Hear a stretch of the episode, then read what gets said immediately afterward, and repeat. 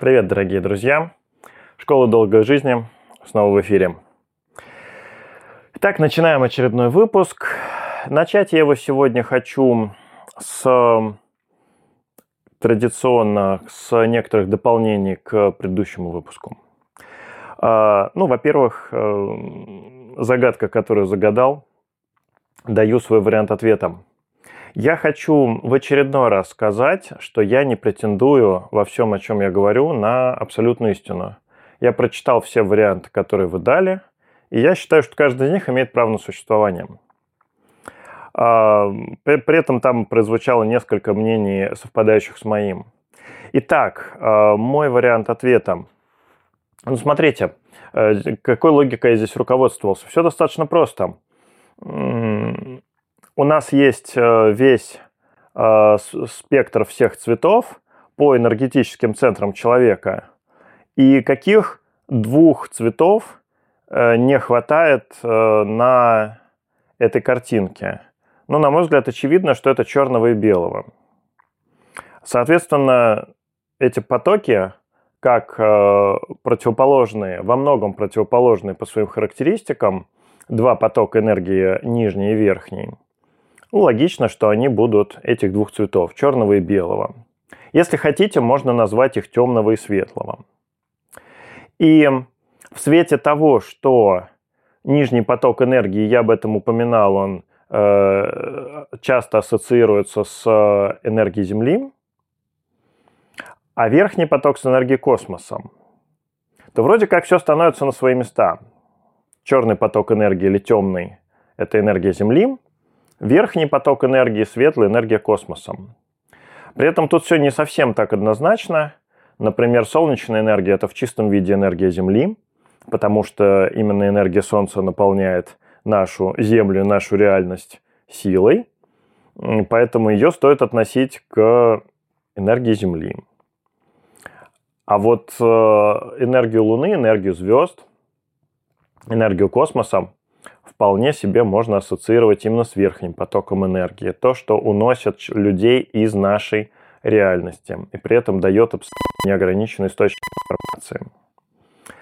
Вот, так что вы тут имеете право думать как угодно, но именно эта э, цепочка рассуждений, она меня привела дальше к очень интересным мыслям про происхождение разделения магии на черную и белую. Традиционно черно-белая магия э, считается, ну, ассоциируется у всех как э, плохая и хорошая, как злая и добрая. Но если смотреть на мир без деления такого дуального на хорошее и плохое, на добро и зло, как я смотрю на мир, то уже не очень становится понятно, э, чем черная магия отличается от белой, если никто из них не хорошая и не плохая. И нету в мире никакого добра и зла, нету в мире ничего хорошего и плохого. И вот э, эта картинка, она мне как раз э, дала ответ на этот вопрос. В чем разница между черной и белой магией? Черная магия – это магия, которая работает с энергией нижнего потока, с энергией Земли, а белая та, которая работает с космической энергией, энергией космоса. А откуда взялось это деление на черное и белое? Об этом я буду говорить в будущих выпусках, об этом не сегодня.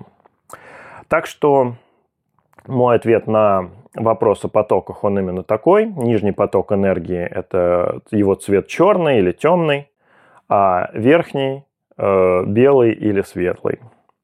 Ну и спрашивал меня один дотошный товарищ, про э, доказательства э, всего того, что я рассказываю, в частности, про доказательства э, цветов энергетических центров и всего остального. Возвращаю человека и всех желающих услышать ответ на этот вопрос к, тому, к самому началу своего проекта, где я говорил о том, что я рассказываю свою личную точку зрения – просто делюсь своим мировоззрением, которое сложилось на основе самых разных источников. По большей части эти источники, они а не оттуда напрямую, не из этого мира. И что в моей голове есть, то есть, то я рассказываю. Для меня абсолютно бесполезный всегда вопрос, э, откуда я что-то знаю, потому что если я что-то знаю, то я просто это знаю. И тем более бесполезный вопрос требовать доказательства. Вам нужны доказательства, вы, вы их ищите, и вы их обязательно найдете. Если вам нужны доказательства какой-то другой точки зрения, ищите их и найдете их. Я точно знаю, что я об этом говорил еще в школе здоровья, где это, этот вопрос намного более обоснован, потому что якобы у нас все научный мир, все строго доказано, и истина определяется только таким образом. Даже там это не работает. И даже, даже в современной науке можно при желании доказать абсолютно любую точку зрения, чем наука с успехом и занимается, почему она с каждым днем становится все больше и больше бесполезной. Разумеется, наука науки рознь. Но вот по крайней мере, медицинская наука к ней это в, в очень большой степени относится.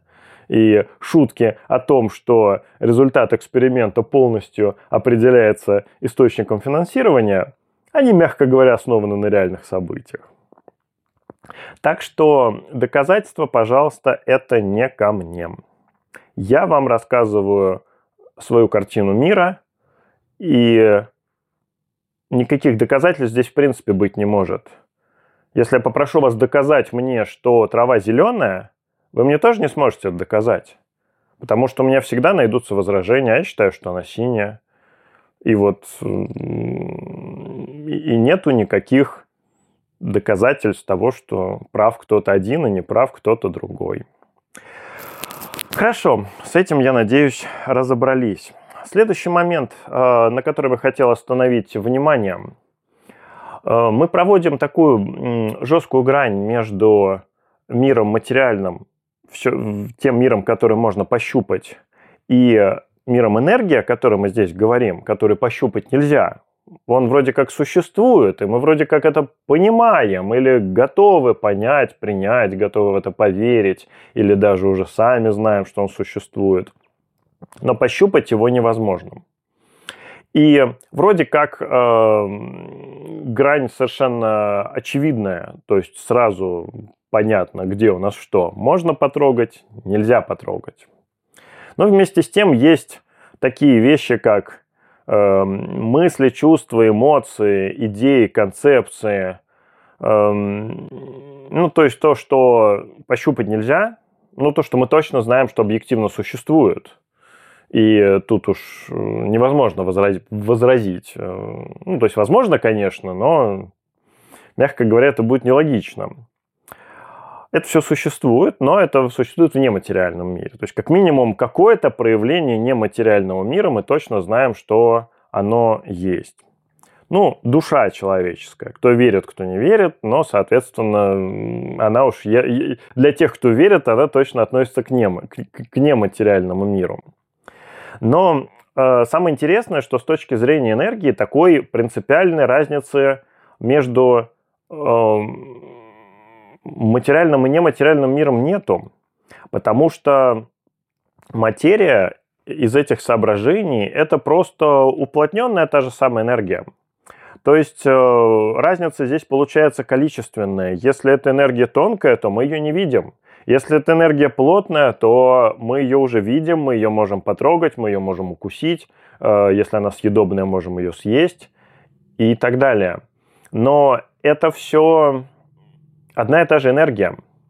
И вот как раз э, физики, которые углублялись в, углубились очень глубоко в строение э, нашего мира, нашей, нашего материального мира, они же как раз и приходят к этому выводу очень достаточно быстро, что на уровне мельчайших частиц э, это уже совершенно другая материя, не та, которую мы видим глазами. Мы видим что-то плотное, что-то твердое, что-то однородное, а если углубляться в строение, то мы там получаем сплошную пустоту, сплошную, э, сплошные волны, сплошные поля, и сплошные потоки энергии, среди которых находятся мельчайшие частицы э, на гигантском э, расстоянии, на расстоянии сопоставимом с космическими масштабами. Примерно вот как у нас планеты в космосе, планеты, звезды удалены друг от друга, вот примерно так же микрочастицы удалены друг от друга на тонком плане, а между ними только поля, только волны, только энергия. И вот там-то как раз этот мир э, энергии уже и можно увидеть практически своими глазами, ну только не своими глазами, а через э, какие-то приспособления. Но там, по сути дела, и становится очевидно, что э, наш материальный мир, он тоже состоит из той же самой энергии. Так что это даже вполне себе физически, физическое подтверждение. Ну и сразу уж, Коля затронул эту тему, есть у меня даже не вопрос, а просто видел там целый ряд рассуждений в комментарии от даже не одного человека, а от, по-моему, как минимум двух людей, которые пытались ко всем моим э, концепциям подобрать какое-то физическое обоснование из физического мира, используя разные знания о физических законах, э, пытались найти какую-то логику, какую-то а, аналогию. Э, ну, на мой взгляд, это попытка бессмысленная, потому что я не думаю, что современная наука может э, описать э, во всех тонкостях, во всех подробностях мир э, тонких энергий, тем более, что она никогда не ставила перед собой такую задачу. Она, может быть, какие-то моменты и открыла, так скажем, случайно, но явно совершенно не все, и другие моменты, они для современной науки неведомы, поэтому я бы изначально уже не стал этим заниматься, ну и, честно говоря, мне это абсолютно не, не интересно, поэтому э, искать моей помощи в этом вопросе совершенно бесполезно. Если вам интересно э, искать аналогию между тем, что рассказываю я про мир э, тонкой энергии, про его структуру, про его законы, про то, как там все работает, функционирует, устроено, э, и какими-то физическими принципами, ну, ищите, пожалуйста, эти аналогии. Я, я думаю, что что-то вы наверняка найдете, что-то придумаете, наверное, э, что-то не найдете. Ну, в общем, развлечение, все очень интересное, но лично мне интересно заниматься другими делами. Так, следующий момент а, тоже немножечко натуропатии в рамках этого проекта.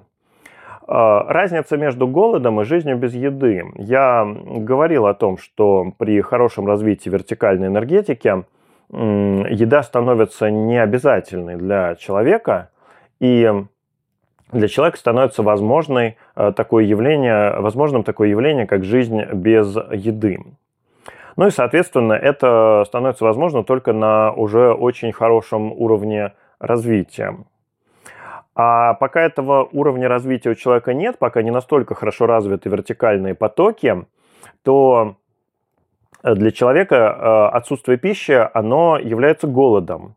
И разница между ними заключается в том, что голод Э, это процесс энергетического истощения. Когда мы убрали источник, э, еду как источник энергии, а по вертикали у нас энергетика, она еще недостаточно развита для того, чтобы э, компенсировать человеку все потребности его в энергии.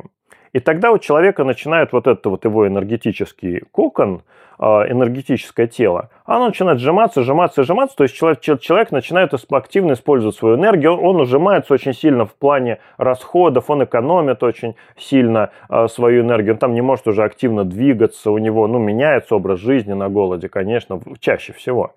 А, но в любом случае это процесс временный, потому что и у нас идет энергетическое истощение.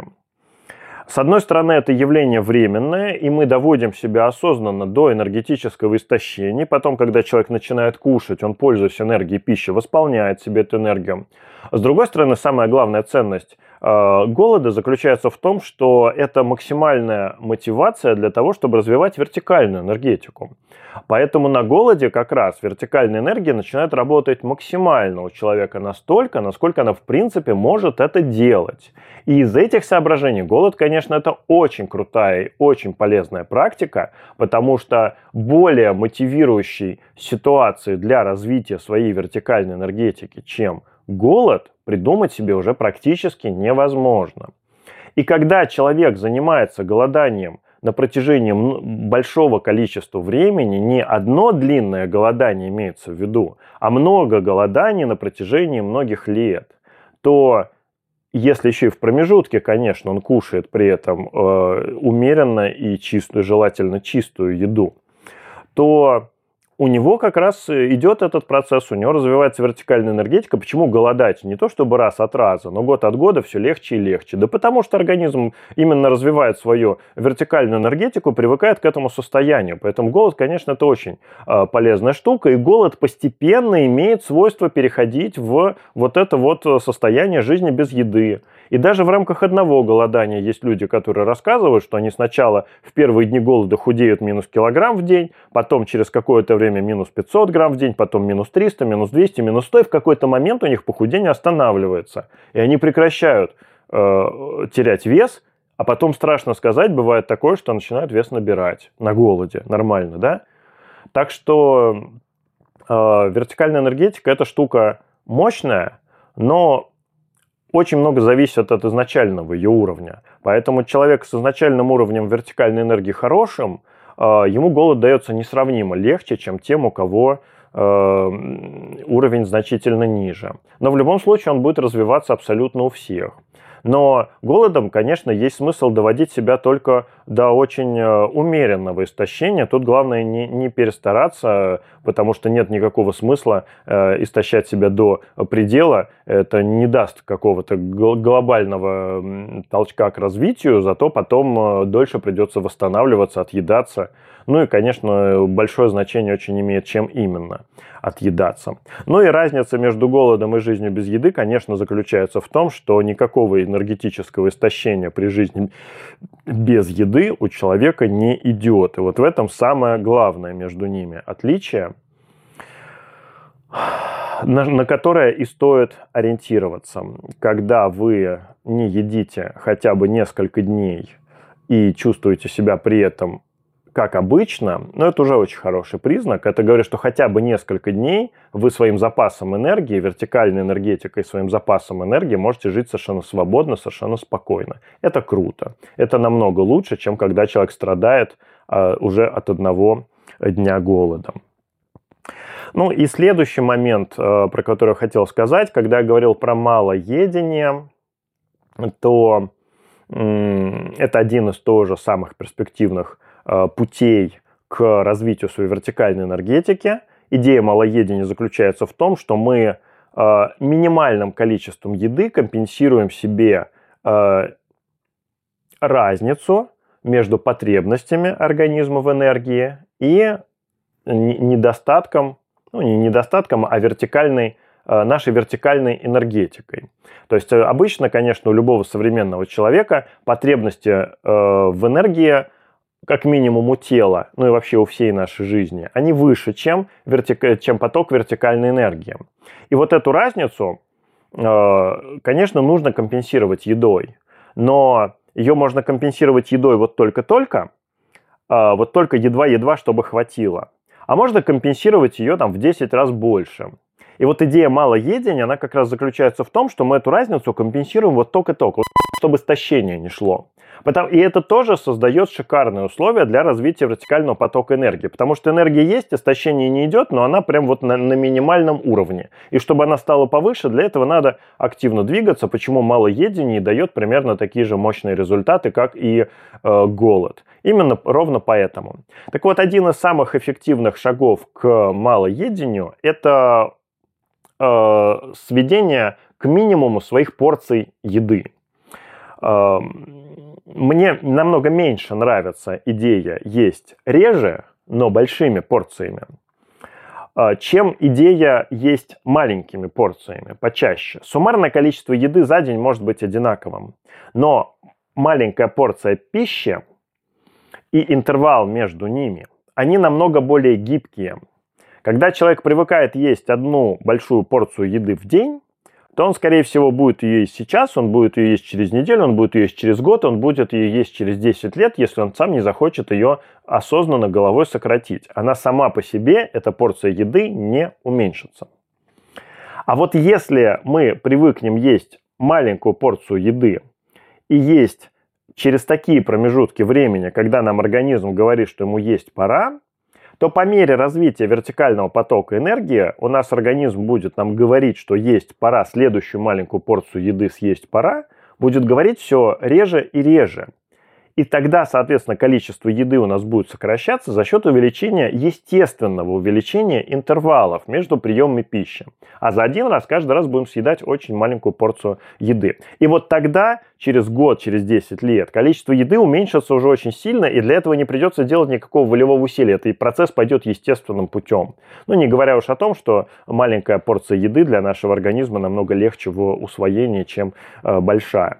Так что, на мой взгляд, самый эффективный шаг к малоедению – это как раз употребление очень маленького количества пищи за один раз, и привычка есть очень по-малу. Есть люди, у которых и бывает такая склонность, но большинство людей, они из-за того, что мы в основном все э, работаем, и время на еду у нас часто бывает завтрак э, с утра, обед, если повезет, и ужин вечером после работы, там, после учебы, у кого как.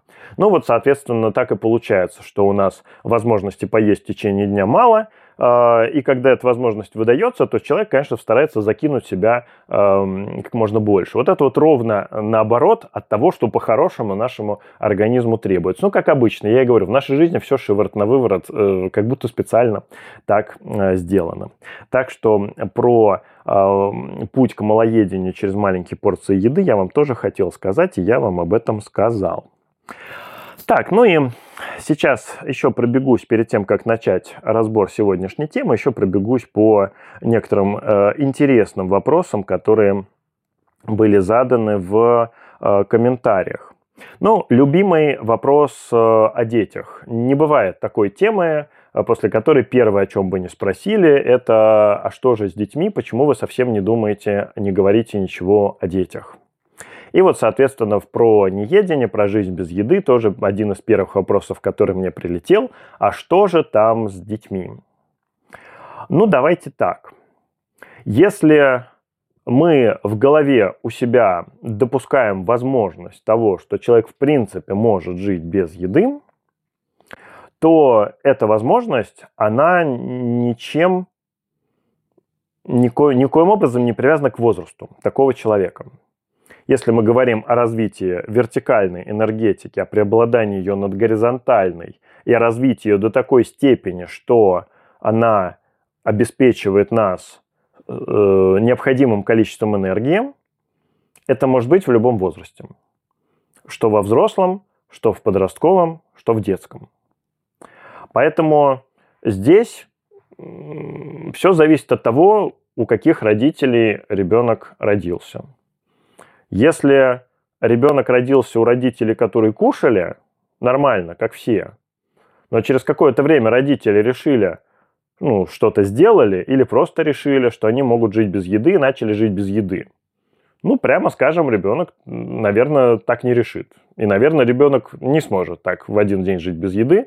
Хотя тут, конечно, вопрос, а что родители с собой такое сделали, а может, они это с ребенком тоже, тоже могут сделать что для них это стало возможным. Ну, если, конечно, для них это стало возможным, они, э, так скажем, в интернете прочитали.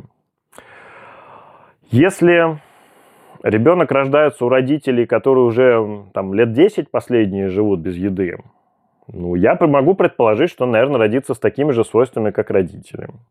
И, скорее всего, для него это тоже будет естественно жить без еды, как родителям. Наверное, он родится похожим на своих родителей или очень близким к этому. Я так думаю, что э, кормление молоком, оно, думается мне, имеет место быть и на неедении тоже. То есть мама, которая не ест, рождая, рожая ребенка, я думаю, что у нее будет молоко, оно может отличаться по количеству, по своим свойствам от обычного женского грудного молока, ну, в смысле, у женщины э, на питании – но я думаю, что у нее будет молоко, и ребенок будет его кушать какое-то время. Но потом, видимо, постепенно это все сойдет на нет, и ребенок так же, как и родители, придет к жизни без еды. Но это все мои предположения, потому что я никогда этого не видел на практике. Я еще раз вам говорю, что я не видел в своей жизни своими глазами реально ни одного человека, эм, который живет без еды, вот так, чтобы быть уверенным в том, что действительно это так. Так что это все мои э, рассуждения. И Э, ну, откровенно говоря, меня удивляет, э, почему каждый раз кто-то начинает думать о детях, не начиная при этом думать первым делом о себе. Вы про себя уже здесь все сделали, у вас уже у самих все в порядке, что у себя уже ничего менять не надо, и теперь уже следующий вопрос – это детей к этому привести. Ну, сомневаюсь. Наверное, нет. А если нет, то почему вы думаете о детях? Вы не хотите думать о себе?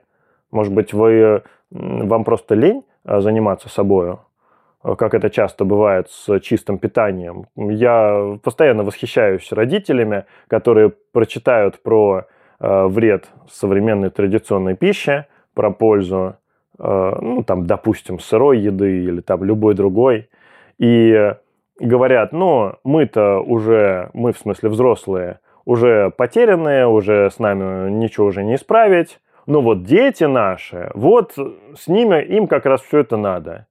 И сами в три горла едят все подряд, а детей переводят там, грубо говоря, на капустку и морковку.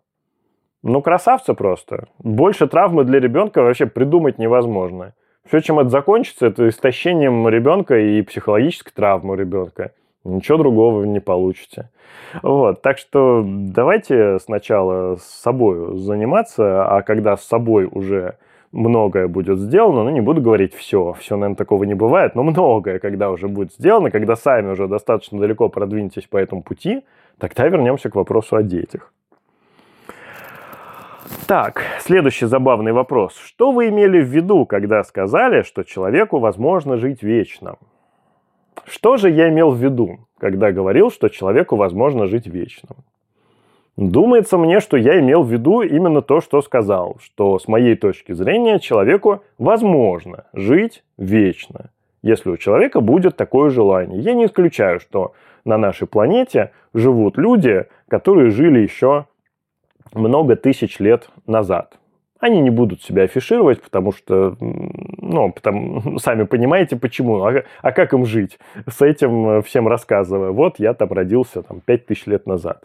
Но я практически не сомневаюсь, что такие люди есть. Если им это надо.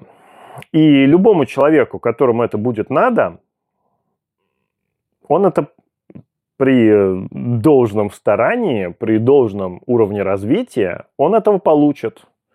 Поэтому моя идея долгой жизни, еще раз, возвращаемся к началу, заключается в том, что, по моим представлениям, человек должен жить столько, должен иметь возможность жить столько, сколько он хочет. Если человек будет хотеть жить вечно, из этих из этой позиции он будет иметь возможность жить вечно, он получит свою вечную жизнь. Я просто не знаю, зачем это нужно. Это же скучно. Но если это будет кому-то надо, любой человек к этому придет, потому что принципиальной разницы между моей идеей долгой жизни и между идеей вообще вечной жизни без смерти, принципиальной разницы, на мой взгляд, нету. Так, следующий вопрос про энергетическое очищение и заряжание хорошей энергией пищи. Соответственно, в, отв- в ответ на э, мою идею о том, что любая еда, она несет в той, в большей или меньшей степени какую-то негативную с точки зрения развития человека информацию, мне задали вопрос, а как же вот э, существуют же э, практики по заряжанию эм, еды э, позитивной энергии, позитивной для человека, той, которая ведет его к развитию. И, может быть, вот, вот, вот в этом как раз ответ на вопрос. Ну, давайте скажем, давайте посмотрим на это таким образом. Давайте сравним э, количество энергии, вложенное природой и людьми в ну что возьмем? Ну, допустим, возьмем вареную картошку. Какая энергия есть в вареной картошке? Это энергия растения, картофеля, которая взята из земли, из солнышка, из воздуха, из окружающего мира, и а, он ее брал и пропускал через себя, этот картофель, все то время, что растение жило. Не знаю, сколько живет картофель, но, ну, на, на, наверное, один сезон. Вроде как ее по весне сажают, по осени выкапывают, насколько я знаю. Я не, не, не очень великий огородник. Ну вот, соответственно, допустим, это несколько месяцев, и вот несколько месяцев растение каждый день, каждую минуту своей жизни напитывалось вот этой энергией от Земли, от Солнца. Оно ею напиталось, оно за счет этой энергии выросло, оно преобразовало эту энергию в материю, уплотнило эту энергию, стало, энергия стала материей, и, э, соответственно, вот таким, таким образом у нас выросла, выросла эта э, картошка. После этого человек э, эту картошку собрал, помыл, скорее всего, может быть, даже почистил, кинул в кастрюлю, поставил на огонь и сварил эта энергия растения дополнилась энергией огня, возможно, энергией воды, но воды вряд ли, ну, по крайней мере, в большом количестве. Но энергия огня уж совершенно точно э, дополнилась, и эта энергия, она в чем-то сопоставима э, по масштабам своим с энергией, которая была в самой, в исходной картошке, потому что информация достаточно заметно переписалась здесь. А количество энергии увеличилось, то есть та энергия, которая была в картошке, она осталась, в сырой. Плюс еще прибавилась энергия от огня. Она немножко переписала из- из-за этого ту информацию, которая там была. Вот у нас количество энергии увеличилось еще э, в заметное количество раз. И тут э, э, эту картошку берет человек, и перед тем, как ее съесть, он ее начинает своей энергией наполнять э, с надеждой, что он сейчас э, заменит всю энергию и всю информацию, которая там уже содержится, заменит своей собственной энергией. Но я так скажу, что если человек это способен сделать, то ему не то, что эта картошка не нужна, ему, скорее всего, уже вообще никакая еда не нужна. То есть, если он способен от себя, от своего, видимо, вертикального потока энергии выдать этой картошке количество энергии больше, чем она уже в себе содержит, потому что иначе, иначе какой смысл? То зачем такому человеку вообще эта картошка? Наверное, она ему уже не очень нужна, потому что у него собственной энергии больше, которая там содержится. А если это обычный нормальный человек, который просто собирается покушать картошечки, но перед этим он думает, вот я сейчас ручки над ней подержу, наполню ее своей энергией, полностью перепишу информацию. Какую часть информации, какую часть энергии в этой картошке он сможет заместить или э, пересилить, так скажем, переписать? Мне кажется, там у него и на 1% этой энергии не хватит на то, чтобы 1% этой информации заменить. Скорее всего, он просто запишет что-то сверху, он добавит от себя какой-то малюсенький-малюсенький, такую маленькую-маленькую такую капельку энергии, и эта капелька энергии, она будет действительно нести ту информацию, которую человек пытался туда вложить. Как вы думаете, сильно ли изменится эта картошка, сильно ли она изменит свое влияние на организм э, человека? Я думаю, что вот на эту маленькую капельку все у нас и поменяется, а проще говоря, на практике этого никто не заметит. Так что, ну, по мне, это все, мягко говоря, нерабочий вариант для обычного человека. А для человека, кто умеет это по-настоящему делать, э, для него тогда, зачем ему тогда еда вообще нужна? Э, помните, что я постоянно говорю о том, что э, неедение – это не значит жизнь совсем без еды. Это значит, что через нас по вертикали энергии идет намного больше, и любую информацию, любую энергию, приходящую по горизонтали, вертикальный поток энергии очень быстро перебивает, и если от нее надо очиститься, то очень легко от нее очищается. И при этом можно съесть какую-то картошку, но тогда наш вертикальный поток энергии от всей этой негативной информации очень быстро очистится. Самое главное, чтобы вертикальный поток энергии был намного более сильным, но картошка содержит в себе немало энергии. Поэтому для того, чтобы это стало возможным, а, но это должен быть очень развитый человек. И самый главный признак того, что это развитие произошло, соответственно, будет то, что если мы убираем вообще из жизни эту картошку – то человек не страдает от этого, не начинает истощаться без картошки, не начинает очищаться очень активно, у него все хорошо. вот это значит, что уровень энергии развился в достаточной степени. А идея переписывать информацию в приготовленной еде, я думаю, что она абсолютно несостоятельна и бессмысленна. Так, ну и э, еще, э, нет, еще не один, два очень забавных вопроса. Э, один из них про убийство фруктов при их поедании. Что я говорю про сырую еду, что она живая еда, но когда мы едим фрукты, мы же их убиваем там либо блендером, либо ножом, когда их режем, либо своими зубами, когда их пережевываем, ну и так далее. Ну и там в комментариях уже моя будущая студентка, Женечка, привет, очень-очень хорошо и грамотно ответила, что фрукты это не самостоятельное существо, это часть э, растения, и часть растения специально выращенная растением, специально наполненная растением энергией для того, чтобы мы ее съели. И растение старалось вложить в этот фрукт э, самое большое количество энергии, на которое он способно, и самую лучшую информацию для нас, на которую, он спос... на, на которую оно способно. Другое дело, что растение все равно живет свой жизненный цикл, оно не может вложить никакой другой информацию туда, кроме как информацию о своей жизни, о своем жизненном цикле. Но фрукт несет в себе информацию о самом-самом начале этого жизненного цикла. Поэтому там информация о жизни намного больше, чем информация о смерти, хотя информация о смерти там тоже присутствует, конечно же, потому что это просто часть жизненного цикла.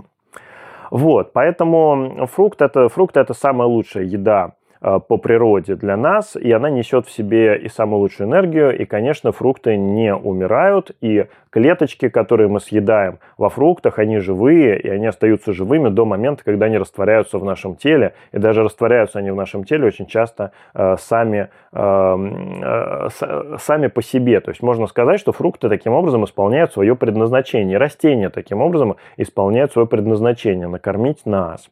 Так что это как раз э, самая лучшая энергия, которую мы можем э, получить. Ну и немало было э, вопросов про то, что если вертикальная энергия у человека сверху и снизу, когда он стоит, то что происходит с энергией, когда он лежит. Ну, вы сами прекрасно понимаете, что если человек ляжет, то его вертикальная энергия, она перестает быть вертикальной, она становится горизонтальной, Поэтому в лежачем положении тут же вся эта структура меняется, тут же все потоки меняются.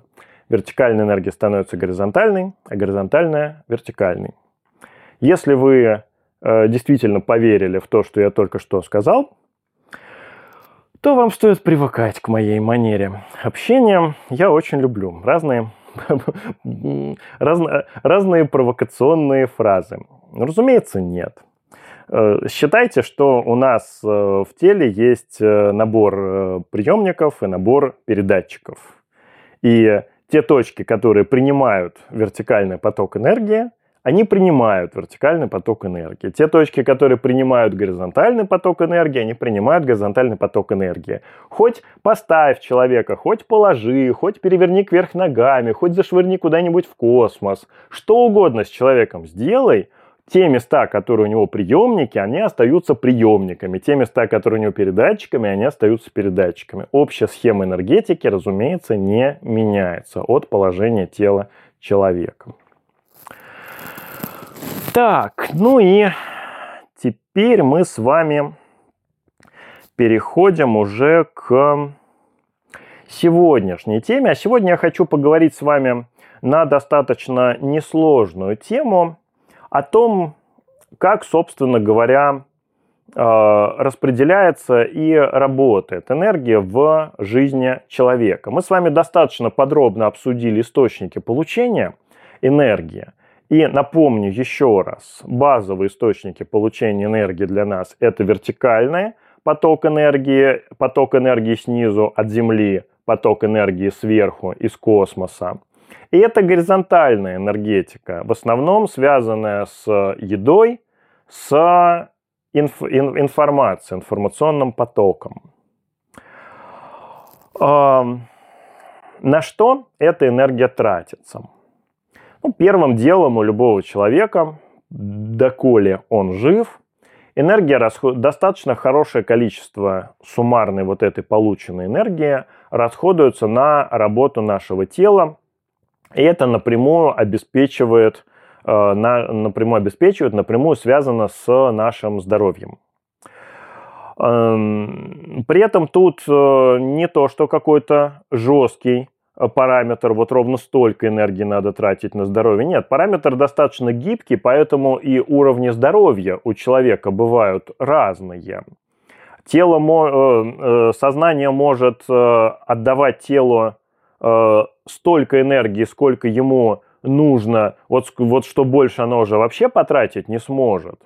И тогда тело сделает все, все, все дела, всю работу, которую ему нужно было сделать давным-давно, оно себя полностью очистит, оно себя полностью перестроит, регенерирует, э, доберется до самых-самых там дальних своих местечек, э, проверит, что там тоже все в порядке, ничего не накопилось. Ну, то есть вот полностью такое обслуживание внутреннее тела будет проведено, каждая клеточка, каждая ткань, каждый орган нашего тела получат э, просто максимум того, что им нужно, и у всех все будет хорошо и здорово, и тогда мы получим тело с очень высоким, хорошим уровнем энергии, с хорошим здоровьем, разумеется.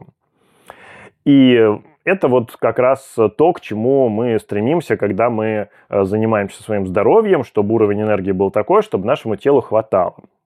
Когда суммарной энергетики у нас сильно меньше, то на здоровье тоже начинают экономить.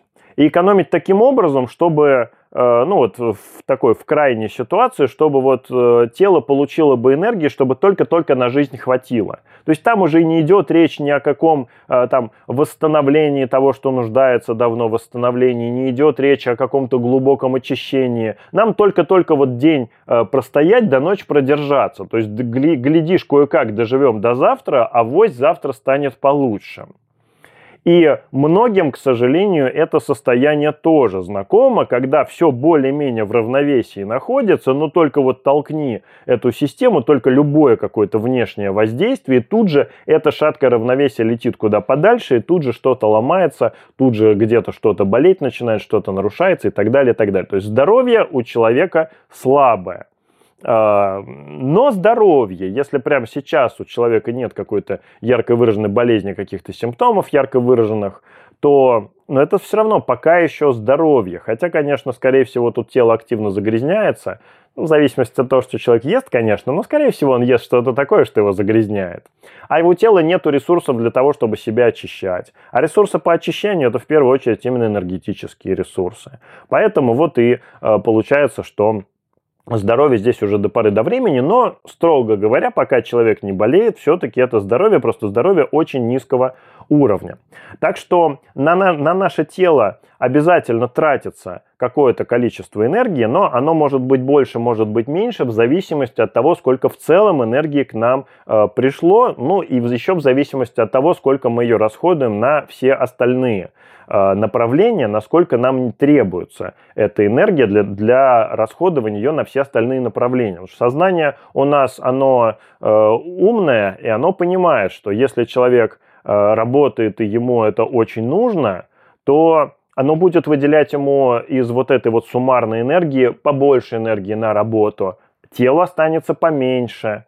И это, конечно, беда для тела, но если человек ставит перед собой, перед своей жизнью такую задачу, эта задача будет выполняться до поры до времени. И тогда на работу у человека будет побольше энергии, а тело будет из-за этого страдать и, скорее всего, загрязняться и постепенно еще и разрушаться. Вот такая вот беда, но э, жизнь вот так вот устроена.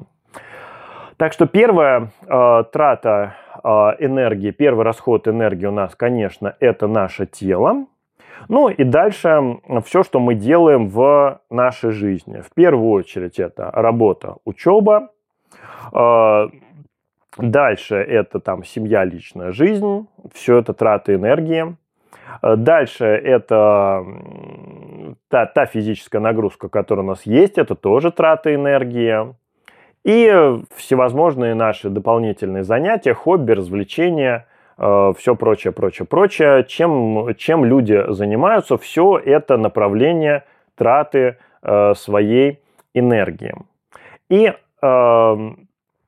в общем и целом про все эти расходы можно сказать, что они условно составляют две большие части расходные. Это физическая, та или иная физическая активность, когда мы э, что-то делаем. Ну, причем физическая активность здесь имеется в виду любая. То есть, например, сидеть и говорить – это тоже физическая активность, потому что тоже на это уходит энергия, только энергия тут уходит не через солнечное сплетение, а через э, горловой центр, но принципиальной разницы тут нету.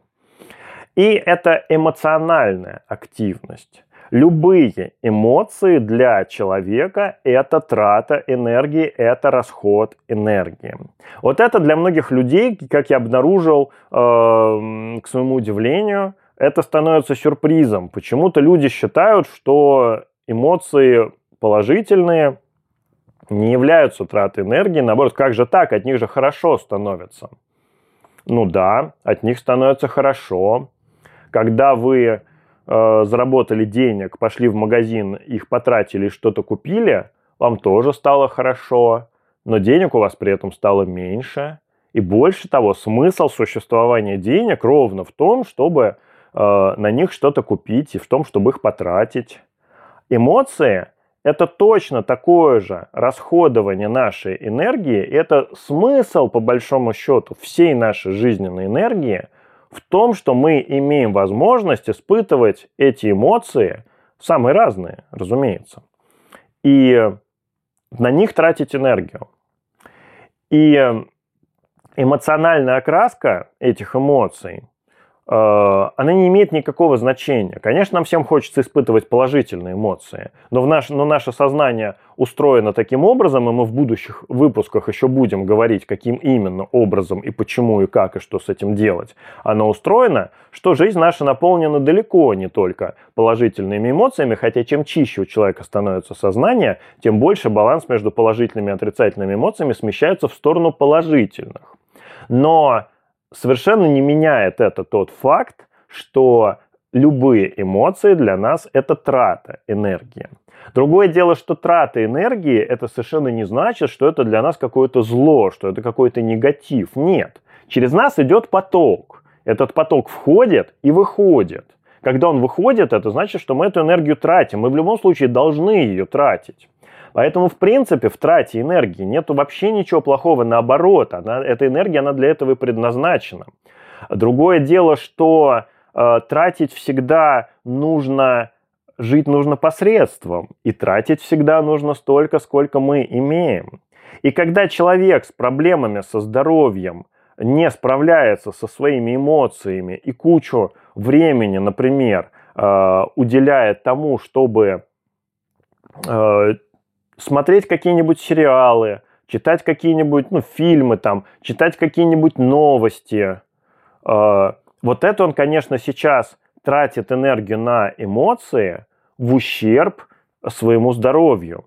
И вот это, конечно, неразумно с точки зрения а, здоровья, но разумно с точки зрения того, что ему не скучно жить становится. Но здоровье от этого страдает, объективно страдает. И если прекратить это делать, то э, уровень энергии станет повыше, здоровье станет получше. Вот, поэтому идея расходования энергии, она ну, а как по-другому? Она, э, это обязательно нужно. Обязательно нужно тратить этот поток энергии, который идет через нас. В, в этом его смысл. В этом вообще вся суть э, всего происходящего. Э, в том, чтобы к нам эта энергия приходит для того, чтобы мы ее потратили. Другое дело, что всегда нужно стараться тратить ее по средствам. И лучше, конечно, делать, стараться делать это осознанно и понимая, что вот на это я хочу потратить энергию, на это она у меня есть и мне это будет полезно, и мне это принесет какую-то пользу. А на это я тратить энергию ну, можно было бы, но можно и не тратить. Без этого прекрасно можно обойтись. И лучше сэкономить и потратить потом э, на что-то другое, либо пусть для тела остается, потому что, по-моему, ему не хватает. По-моему, ему лучше бы побольше. Вот, так что все вот эти вот направления траты э, энергии, их как раз э, всегда есть смысл про анализировать, э, контролировать и стараться делать это максимально осознанно. Э, потому что не просто же так подавляющее большинство современных людей живет в ощущении постоянной нехватки энергии. Это же объективный процесс, действительно не хватает. И не хватает-то почему? По двум причинам. И потому что да, и потому что мало приходит, я согласен, никто не занимается развитием вертикальной энергии, которая может дать мощный поток. А с едой мы можем получить только какое-то ограниченное количество энергии. Да плюс еще там у многих там в голове сидит, что надо стараться поменьше кушать, что это вредно для здоровья, а это и правда вредно для здоровья, кушать обычную еду, и действительно лучше делать это, делать это поменьше. Но тогда количество энергии будет еще меньше, а ее нужно тратить. Ну и, к сожалению, наша социальная жизнь, проще говоря, работа, у многих людей устроено так, что там просто пытаются выжить человека досуха. То есть забрать из него просто всю жизненную энергию, которая у него есть. И это очень э, печально, потому что с этим достаточно сложно что-то сделать, но сложно не значит невозможно. Всегда нужно стараться свою работу организовать таким образом, чтобы оставлять там тот минимум сил, который там необходимо оставить, потому что если вы, ну, если вы будете тратить меньшее какое-то количество сил на свою работу, то вы просто там а, вас перестанут ценить, и от вас будут хотеть избавиться. А если все-таки минимальное количество сил будете тратить, то вы будете нормальным средним сотрудником, заработавшим свою зарплату, и Главное не стараться выкладываться полностью, потому что это, скорее всего, никакого глобального смысла для вас не имеет. А вот э, каким-то проблемам в жизни со здоровьем приведет обязательно. Так что э, расход энергии на работу, конечно, есть смысл подкорректировать, ну, по крайней мере, проанализировать для себя и скорректировать, насколько э, у вас это происходит, насколько работа отнимает много сил, э, сопоставить с теми силами, которые есть, и вот этот вот условный такой процент Э, общего уровня энергии, который тратится на работу, не слишком ли он высокий? Может быть, э, можно его э, уменьшить каким-то образом. Многим людям это буквально жизненно необходимо, потому что многие люди, они считают главной целью своей жизни это работать, работать, работать, пахать, пахать, пахать. И очень часто это приводит к эм, итогу, как в известной шутке, э, не смешной, на мой взгляд, про то, что в первую э, половину жизни человек э, тратит свое здоровье, зарабатывая деньги, а во вторую половину жизни он тратит заработанные деньги в попытках, в безуспешных обычно, попытках вернуть себе потраченное здоровье. Это вот шутка-то как раз вот ровно на эту тему. Ну и насколько можно ужаться в своих тратах в остальных сферах деятельности, в семье, там, в личной жизни, в каких-то хобби-увлечениях. Ну, хобби-увлечения как раз первым делом обычно идут в расход, когда уровень энергии не хватает, потому что без работы человек считает, что он не проживет, а без коллекционирования марок или бабочек э, проживет, э, ну, жив-то точно останется. Может быть, скучнее и грустнее будет, но жив останется точно. Но, во всяком случае, бывают какие-то уже сродни зависимостям Э, вещи, которые тоже вызывают расход энергии. самое главное, вот эти вот ненужные эмоции. Э, без эмоций, конечно, жизнь э, становится скучной, и для многих возник, возникнет ощущение, что «а зачем тогда вообще жить? Жизнь смысл потеряла». Но это только в первое время, для того, чтобы восполнить, восстановить уровень энергии, раскачать у себя вертикальный поток получше. А дальше, как, как, когда энергии станет побольше, эмоций-то будет через край. И вот я много общаюсь с действительно такими людьми здоровыми и развитыми сильно выше среднего, ну, это я каждый раз получаю гигантское наслаждение именно от атмосферы этого общения. Вот там эмоции через край. Там эмоций огромное количество, причем это все позитивные, очень хорошие, добрые эмоции, светлые. Но эмоциональный уровень, он очень высокий. А почему он очень высокий? А потому что это люди, которые могут себе это позволить. Это примерно то же самое, что э, со со собралось много богатых людей, и они могут там, купить все, что угодно, могут там друг друга там, угостить чем угодно, свозить куда угодно. Ну, то есть вот я же люблю всю энергию на деньги э, переводить. И вот э, здесь как раз именно такая картинка. То есть собрались очень-очень богатые люди, которые не нуждаются ни в чем. И и им хорошо от этого, прямо скажем. Когда у тебя хороший уровень энергии, ну, это действительно не передать, насколько хорошо. Ну и э, про общую, еще раз про общую эту картинку. У нас есть доходная часть, сколько мы энергии получаем, у нас есть расходная часть, сколько мы энергии тратим. Подавляющее большинство современных людей главным образом по причине того, что они не занимаются развитием своей вертикальной энергетики, они ограничены в доходной части, а социальная жизнь наша устроена таким образом, что она старается забрать из нас всю нашу энергию. Они живут в условиях острого дефицита этой энергии, и расходная часть, она практически равна доходной, а иногда даже ее превышает, э, с, забирая с разными способами залезания в долги к доходной части, долги тоже существуют. Кредиты, энергетические долги, все это тоже, к сожалению, существует. И все это в э, материальном, в денежном мире пришло именно из мира энергетического. Но люди, которые занимаются своим развитием, они через какое-то время приходят к ситуации, э, то, что у них доходная часть, приход энергии вырастает очень заметно – а расходная часть либо остается какой была, либо сжимается за счет оптимизации. И тогда мы получаем феномен свободной энергии. Что такое свободная энергия? Это когда к нам пришло больше, чем мы потратили. И она у нас осталась. Знаете, как это одна бухгалтер э, в одной организации, прекрасно помню ее фразу, она бесилась, когда она слышала фразу «лишние деньги».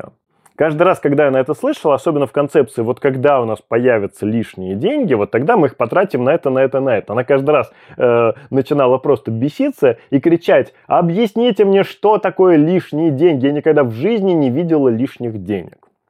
Вот эта фраза, она идеально просто отражает суть, когда у нас каждая капля заработанной энергии – тут же на что-то тратятся, потому что там список того, на что надо потратить, там в теле на кучу, на кучу всего не хватило энергии, там в жизни на кучу всего, в работе, там в, ли, в семье, в личной жизни, в увлечениях, про увлечения вообще там все уже забыли. Ну, то есть там список того, на что надо потратить энергию, он там э, гигантский, а э, в приходе энергия каждая капля ограничена. И вот тогда, конечно, ни о какой лишней энергии речь не идет. Но когда человек начал заниматься своим развитием, когда он оптимизировал все это дело, у него приход стал сильно выше, ну, в основном, прямо скажем, за счет чистого питания занятий спортом, а расход по, по, ну, либо, либо подужался, либо хотя бы остался таким же, как был, но в любом случае теперь нам приходит больше. Появляется феномен свободной энергии. У нас появилась какая-то часть энергии, которую мы можем решить, на что мы ее потратим. И вот этот феномен появления свободной энергии ведет к такому потрясающему явлению под названием творчество. Творчество – это когда человеку хочется что-то сделать. Э, именно хочется, именно изнутри идет это желание. И почему оно возникло? Оно возникло ровно потому, что у него появилось вот это самое чудо в современной жизни, свободная энергия, которая требует какой-то реализации. Любая энергия всегда будет проситься на выход. Она всегда пришла к нам для того, чтобы мы ее на что-то потратили. И вот э, здесь у человека будут пробуждаться в нем какие-то свойства, очень часто дремлющие, нераскрытые, которые будут определять, на что ему больше хочется потратить эту энергию. Это примерно то же самое, что дать человеку э, какие-то незапланированные деньги, обес... покрыть полностью все его нужды и дать ему денег еще сверху, после того, как он разберется со всеми своими обычными тратами, у него еще останется. И вот один человек потратит эти деньги на одно, другое, на другое, третье, на третье. Ну, деньги можно накопить, энергия, она особо не копится. Энергия, она идет именно потоком. Деньгам, кстати, накопительство тоже на пользу не идет. И, соответственно, тогда появляется такой феномен, э, как творчество и желание э, что-то сделать, и, и часто очень желание чего-то добиваться. И вот, по сути дела, вот именно здесь начинается настоящая человеческая жизнь, потому что только обладая каким-то количеством свободной энергии, человек может начать развиваться, по-настоящему развиваться в каком-то направлении по своему собственному выбору. Творчество для меня это слово очень-очень широкое. То есть даже когда э, человек начал заниматься бегом, для него это, я тоже считаю это творчеством, если человек относится к этому как к своему развитию, как э, к, к чему-то новому в своей жизни. Ему интересно посмотреть, что из этого выйдет. Ну, то есть человек начинает менять себя, менять свою жизнь, менять свое тело, творить себя. Но по мне это настоящее творчество. И вот здесь как раз мы подходим к тому, о чем я сегодня в выпуске и хочу поговорить, а выпуск, между тем, уже стремится к, к своему завершению. Но это так и было запланировано. А речь сегодня я хотел повести о роли цели в жизни человека. Так вот, когда у человека появляется свободная энергия, лишняя энергия, свободная от разных э, обязательств потратить ее на одно, другое, на пятое, на десятое то у человека появляется возможность поставить себе в жизни какую-то цель, какую-то задачу. И мало того, что появляется возможность эту цель поставить, у него появляется возможность к этой цели начать двигаться, пользуясь вот этой самой энергией. И разница в жизни человека, которого, у которого есть цель и у которого цели нету, она, так скажем, э, как небо и земля.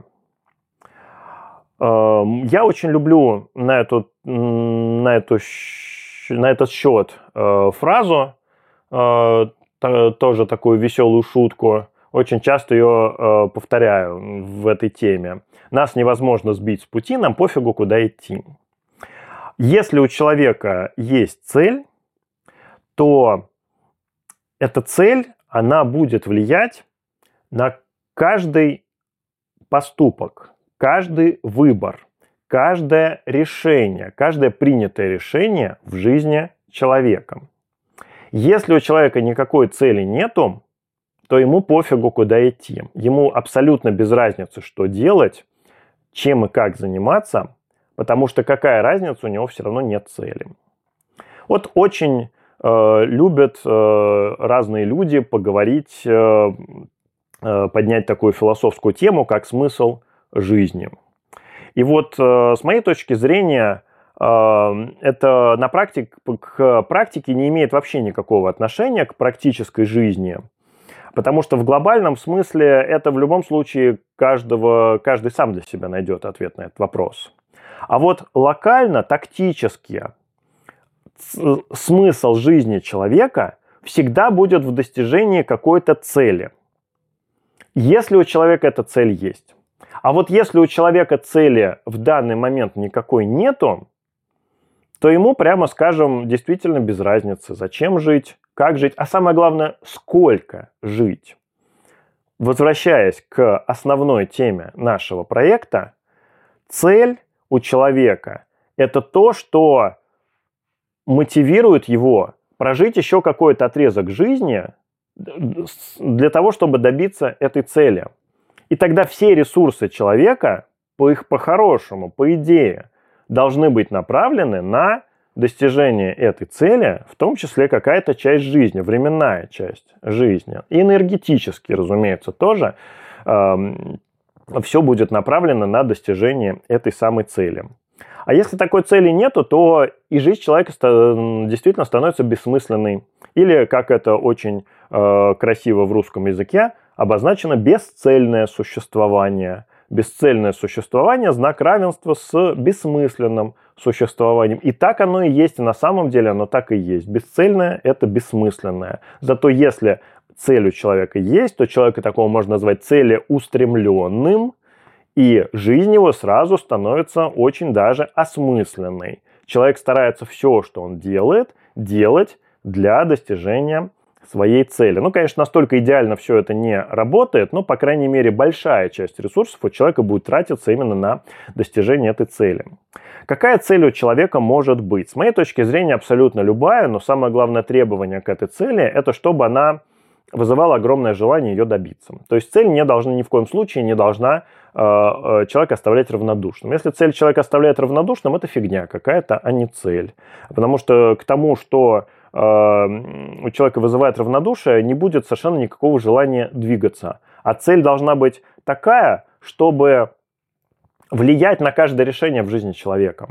То есть каждый раз, когда человек принимает какое-то решение, абсолютно какое угодно, Куда сегодня пойти? Сюда пойти или туда пойти? Чем заняться после работы? Чем заняться перед работой? Утром пойти на пробежку или пойти? На, на завтрак съесть одно или другое, а на обед съесть вот это или вот это? Или вообще вот это? Или, может быть, ничего не есть? Голодный день устроить, не устроить? У нас миллион разных решений нам постоянно э, приходится принимать. Если у человека есть цель, то эта цель – это ответ на все вот эти вопросы в их огромном количестве, это всегда можно каждому, про каждый из этих вопросов задать встречный вопрос. Какое из этих решений меня приведет ближе к цели, какое у меня уведет от цели дальше, либо какое не повлияет на это никак.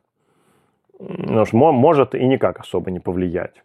И, соответственно, если у человека есть цель, то ему становится понятно, какое решение принимать, и вся эта сумма решений, она будет двигать человека в направлении достижения этой цели.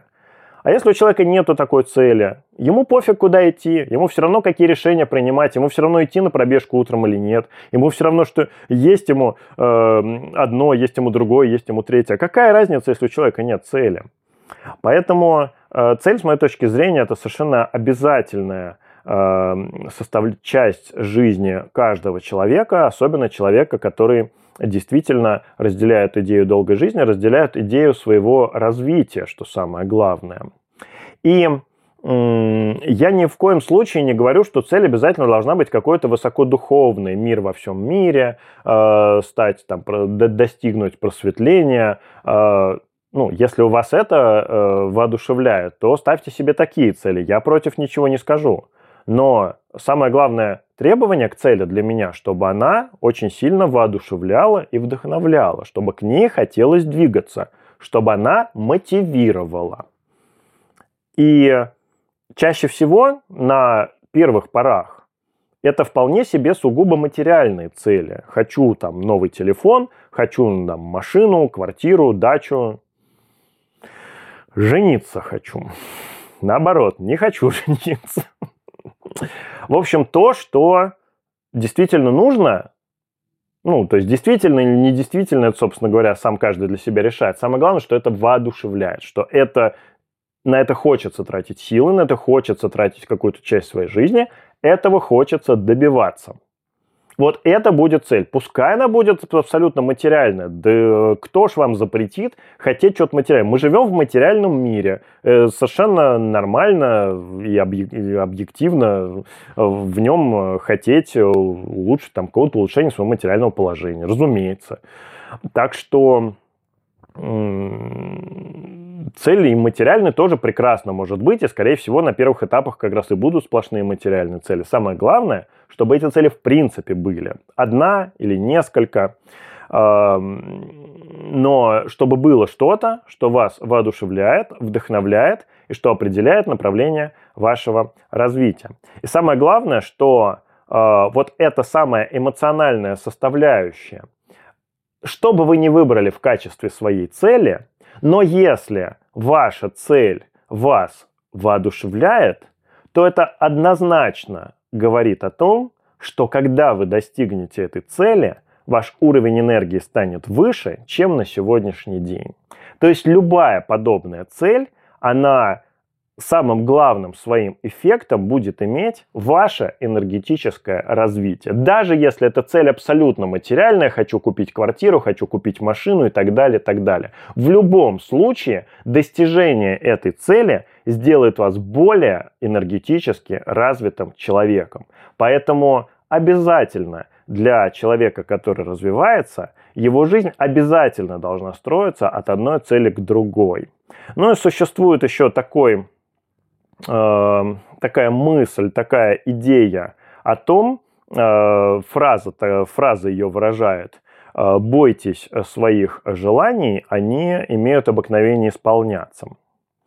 О чем эта фраза говорит нам? О том, что когда у человека есть какая-то цель, он к ней стремится, его жизнь наполнена смыслом, а когда человек добивается своей цели, то он теряет смысл своей жизни, и ему некуда становится стремиться, и вроде как на этом все заканчивается. Вот то, только что ты был такой красавчик, ты был такой молодец, ты развивался, ты добивался, ты старался, ты что-то делал. А тут вот ты получил то, что ты хотел, ты добился того, чего ты хотел, и все, дружок, тебе ничего не нужно, тебе не нужно дальше развиваться, не нужно ничего добиваться, за все сиди, наслаждайся. Очень интересный момент. Помните про этот график, где идет наверх, а потом вниз? Вот, вот здесь вот условно вот эта вот точка наверху, к которой мы пришли, вот мы э, добивались, развивались, мы росли, и тут опа, и мы огребли, получили свое желаемое. И почему-то, по мнению автора этой мысли, дальше нужно, жизнь, жизнь закончилась, нужно начать деградировать. Ну, я вам скажу очень просто. Дальше человек ставит себе новую цель. О, о чудо! Как все легко и просто, правда? И вместо того, чтобы начать деградировать, он начинает забираться просто на следующую ступеньку и начинает снова развиваться и снова добиваться, а уже на следующем уровне чего-то нового. Так что вся жизнь человека становится осмысленной, становится э, по-настоящему его развивающей тогда, когда человек двигается, от одной цели к другой. Добивается одной цели, ставит следующую, идет к следующей, добивается следующей, ставит себе новую цель. Этих целей может быть несколько, и это тоже абсолютно нормально, просто тогда вот эта свободная энергия, которая у нас есть, она будет распределяться на несколько э, направлений разных. И тут все будет зависеть от того, хватит ли вам этой свободной энергии на несколько направлений. Но если чувствуете, что вы хотите вот именно так, а не как иначе, делайте так. Так что э, цель, э, на мой взгляд, это абсолютно необходимая составляющая для осознанной жизни каждого человека, для жизни человека, который хочет в этой жизни развиваться, а не деградировать. Вот это вот самая главная мысль, которую я сегодня хотел до вас донести. Ну и э, еще э, одна, еще последняя мысль, которую сегодня хочу озвучить. В чем разница между целью и желанием? Э, желание – это когда я чего-то хочу. А цель – это когда я чего-то хочу, и я этого добиваюсь. Разница между целью и желанием заключается в том, что желание может быть не подкрепленным никаким количеством э, свободной энергии. А цель она иначе не будет целью, если она не подкреплена э, ресурсом, возможностью этого добиться. Это может быть очень маленький крохотный ресурс, а цель может быть очень большая. Но это не имеет значения, потому что через наш же поток идет. И даже если маленькая-маленькая часть этого потока будет идти на достижение этой цели, мы, ну, мы просто долго тогда будем идти. Но мы по, по пути постараемся увеличить этот поток и сделать так, чтобы побольше ручеек тек в направлении этой цели. У нас в любом случае все получится. Но, но даже если он останется таким маленьким, он в любом случае будет работать на достижение этой цели. Мы в любом случае добьемся, чего хотим. Так что желание – это классно, но всегда надо стараться свои желания не просто я лежу и хочу. И вот я хочу, чтобы у меня машина появилась, но я лежу. И я так и буду лежать, и я не буду ничего делать. Я красавчик, я молодец, мне нравится лежать, я люблю лежать, это мое хобби лежать. И э, мне нравится хотеть машину. Ну, так можно всю жизнь лежать и хотеть. Само по себе желание здесь э, какой-то очень большой роли не сыграет. Ну, хотя можно постараться, чтобы и э, такое желание реализовалось, но тогда оно все равно сначала станет целью.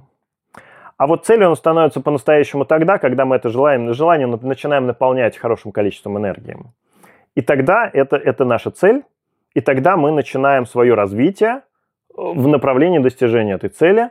Но в любом случае это просто наше развитие. Количество энергии, которое проходит через нас в процессе этого развития увеличивается. Поэтому нам нужны не желания, точнее желания это тоже хорошо, но нам нужны желания, которые будут становиться нашими целями.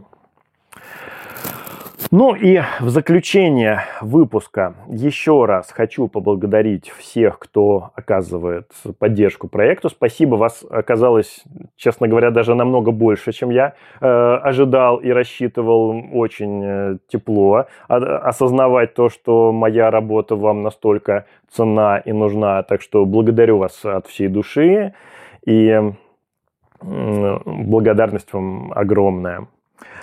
И хочу еще высказать благодарность э, своей команде. У нас тут еще, еще недавно я вам говорил, что мне нужны люди, которые будут помогать мне работать с этим проектом. Эти люди в момент просто нашлись, собрались, организовались в совершенно прекрасную, великолепную команду, где каждый участник этой команды, каждый человек это какой-то вообще совершенно выдающийся, совершенно прекрасный человек. Это просто удивительно. Мы нарадоваться не можем на ту команду, которая у нас собралась. Отдельную благодарность хочу выразить, как я называю эту девушку генеральным директором своего проекта э, Даши, которая, собственно, и занималась э, сбором этой команды и вообще, которая в этом проекте моя, моя самая главная э, правая рука и без которой этот проект точно был бы каким-то совсем другим. Я даже не ожидал, что он с первых дней своего существования будет э, таким крутым, как он э, получается. Ну, вот когда я школу здоровья начинал, у меня даже близко такого не было. Так что, Дашенька, это и твоя во многом заслуга, и вообще все, все что мы делаем, по-моему, мы делаем прекрасно. И все ребята, участники команды, вам каждому персонально моя благодарность за то, что выразили желание и готовность э, принять участие в проекте, вложить свои силы, свою энергию, свой труд в него. Это очень круто, это очень здорово.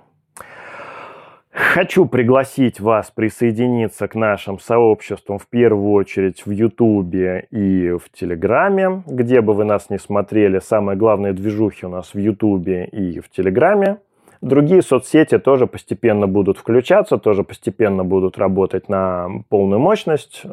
Но основными площадками будут, э, будет YouTube и Telegram. Присоединяйтесь, пожалуйста. Ну и также всем, у кого есть возможность, я еще раз хочу пригласить присоединиться к жизни нашего э, живого, не онлайнового, а очень даже офлайнового сообщества в Москве потому что это самое крутое, самое ценное, что можно получить э, от э, всей этой темы развития. Это побыть в обществе других таких же людей, которые тоже заинтересованы в своем развитии. У нас много разных движух мы устраиваем. Я провожу сейчас летом, э, буду стараться каждую неделю по субботам проводить энергетические практики в Измайловском парке. У нас э, там разные планы и по спортивным мероприятиям, и по путешествиям, и по походам, и в баню периодически ходим. В общем, у нас миллион разных планов. Самое главное, что у нас уже очень классная э, компания собралась, и она постоянно пополняется новыми людьми. И к нам периодически из других городов приезжают, э, что меня тоже очень радует. Я понимаю, что насколько же э, люди нас ценят, что приезжают на наши встречи из других городов. Так что, ребятки, всех приглашаю у кого есть возможность, поверьте, не пожалеете. Это одна из самых крутых, э, одно из самых крутых мероприятий вообще, которое можно сделать для своей пользы. Ну и вообще для меня, конечно, это все практическая часть э, проекта «Школы долгой жизни». Так, ну и еще хочу сказать, что после этого выпуска мы хотим э, синхронизировать теле, выход видео в Телеграме и на Ютубе. Поэтому сейчас, видимо, проект э, на Телеграме встанет на некоторую паузу и мы подождем, пока все выпуски выйдут на Ютубе, а дальше они будут выходить синхронно и предварительно пока, скорее всего, э, в планах, что они будут выходить по воскресеньям, не по четвергам, как сейчас. Вполне возможно, что это последнее видео, которое на Телеграме выходит в четверг, потому что специалисты говорят, что лучше всего мои видео почему-то смотрятся в воскресенье. Именно в воскресенье есть смысл их выкладывать. Поэтому э, сейчас проект встанет на некоторую паузу. В группе в Телеграме будем продолжим оставаться на связи, держать вас в курсе по своим планам. И через какое-то время, естественно, все возобновится, но возобновится уже немножко в другом формате. И видео будут выходить одновременно и, и на YouTube, и в Телеграме, и, скорее всего, по воскресеньям. Так что не теряемся, остаемся на связи. Благодарю вас за внимание. Все э, комментарии, вопросы пишите, пожалуйста, на YouTube, в Телеграме, где смотрите, там и пишите. Присоединяйтесь к нашему сообществу. До новых встреч!